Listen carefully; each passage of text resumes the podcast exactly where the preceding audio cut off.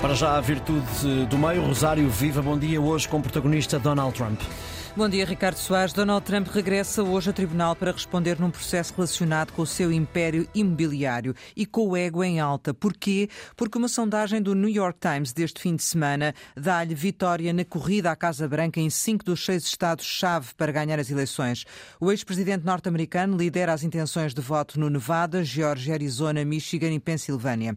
Em relação a Biden, nesta sondagem, 67% dos inquiridos acham que o país vai na direção errada e 71% dizem que é velho demais para ser presidente, o que não deixa de ser curioso, já que os Estados Unidos arriscam-se a ter um confronto presidencial entre os candidatos mais velhos de sempre a umas eleições norte-americanas. Biden tem 80 anos e Trump 77.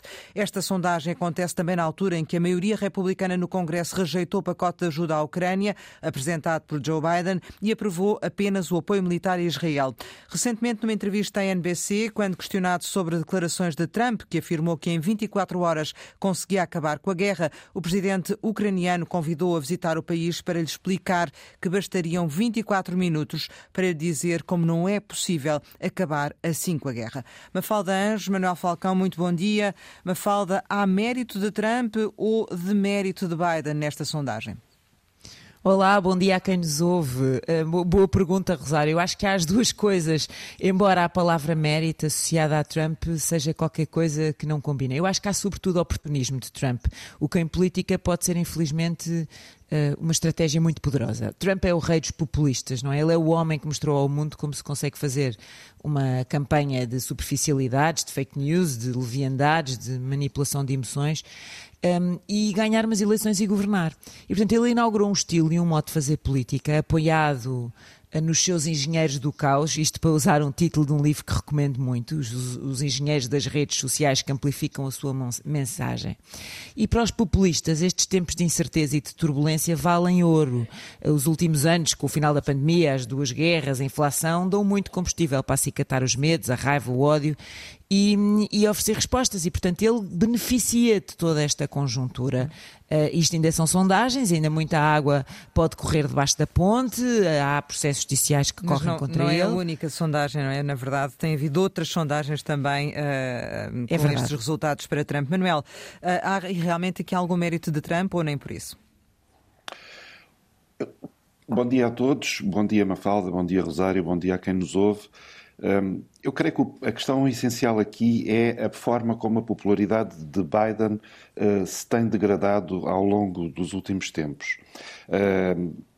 Biden não consegue satisfazer o eleitorado democrata da mesma maneira que Trump está a convencer os republicanos e até a passar para além disso. A sondagem revela que a vantagem de Trump, a sondagem que estamos a falar, que a vantagem de Trump nos meios rurais é enorme quando comparada com a vantagem de Biden uh, nas zonas urbanas. Uh, o, próprio, uh, o próprio diretor da instituição que fez esta sondagem para o New York Times, o Siena College, Don Levy, diz que um outro democrata poderia ter batido em 12 pontos uh, Trump nos, em cinco desses estados e três uh, pontos no Nevada. O que é que está a acontecer? Biden está a perder eleitorado abaixo dos 30 anos, está a perder eleitorado nos hispânicos, está a perder eleitorado nas zonas urbanas e está a perder eleitores, eleitores negros. E esta baixa de popularidade é que é o grande problema que uh, está aqui a torcer estes números todos.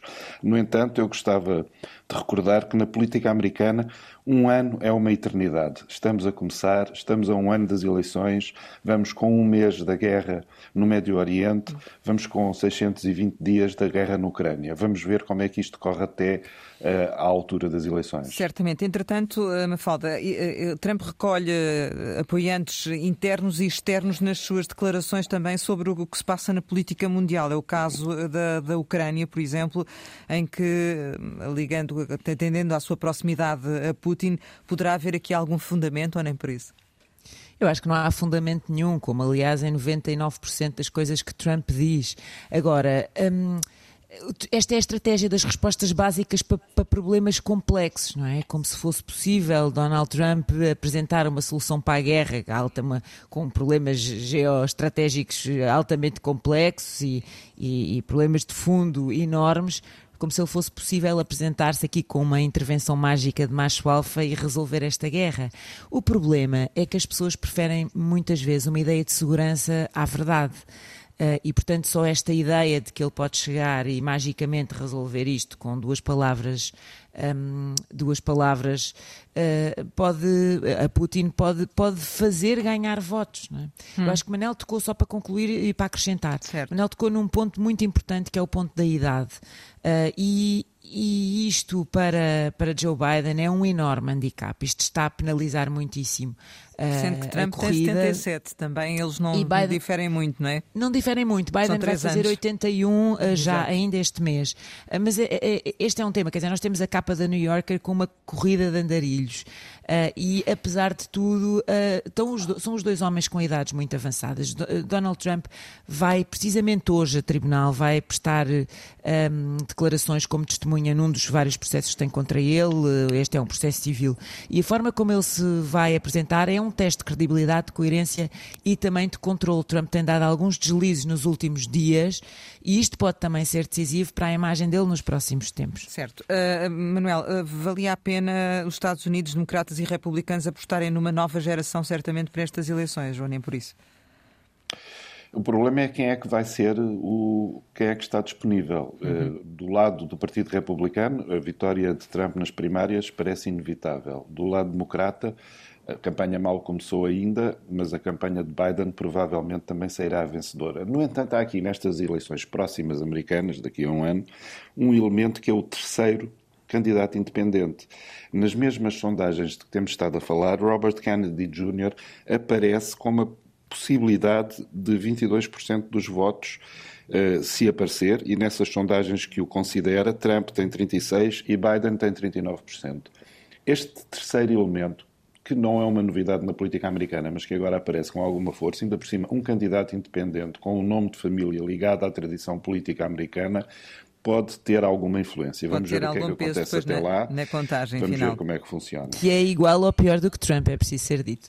vamos, vamos, como dizia Manuel, ter muito tempo ainda para voltar certamente a este assunto. Manuel Falcão, Mafalda Anjo, obrigada pela vossa participação em Virtude do Meio. Nós regressamos amanhã com a Raquel Varela e o João Goberto. Com o Rosário Lira, daqui a pouco também em podcast do formato.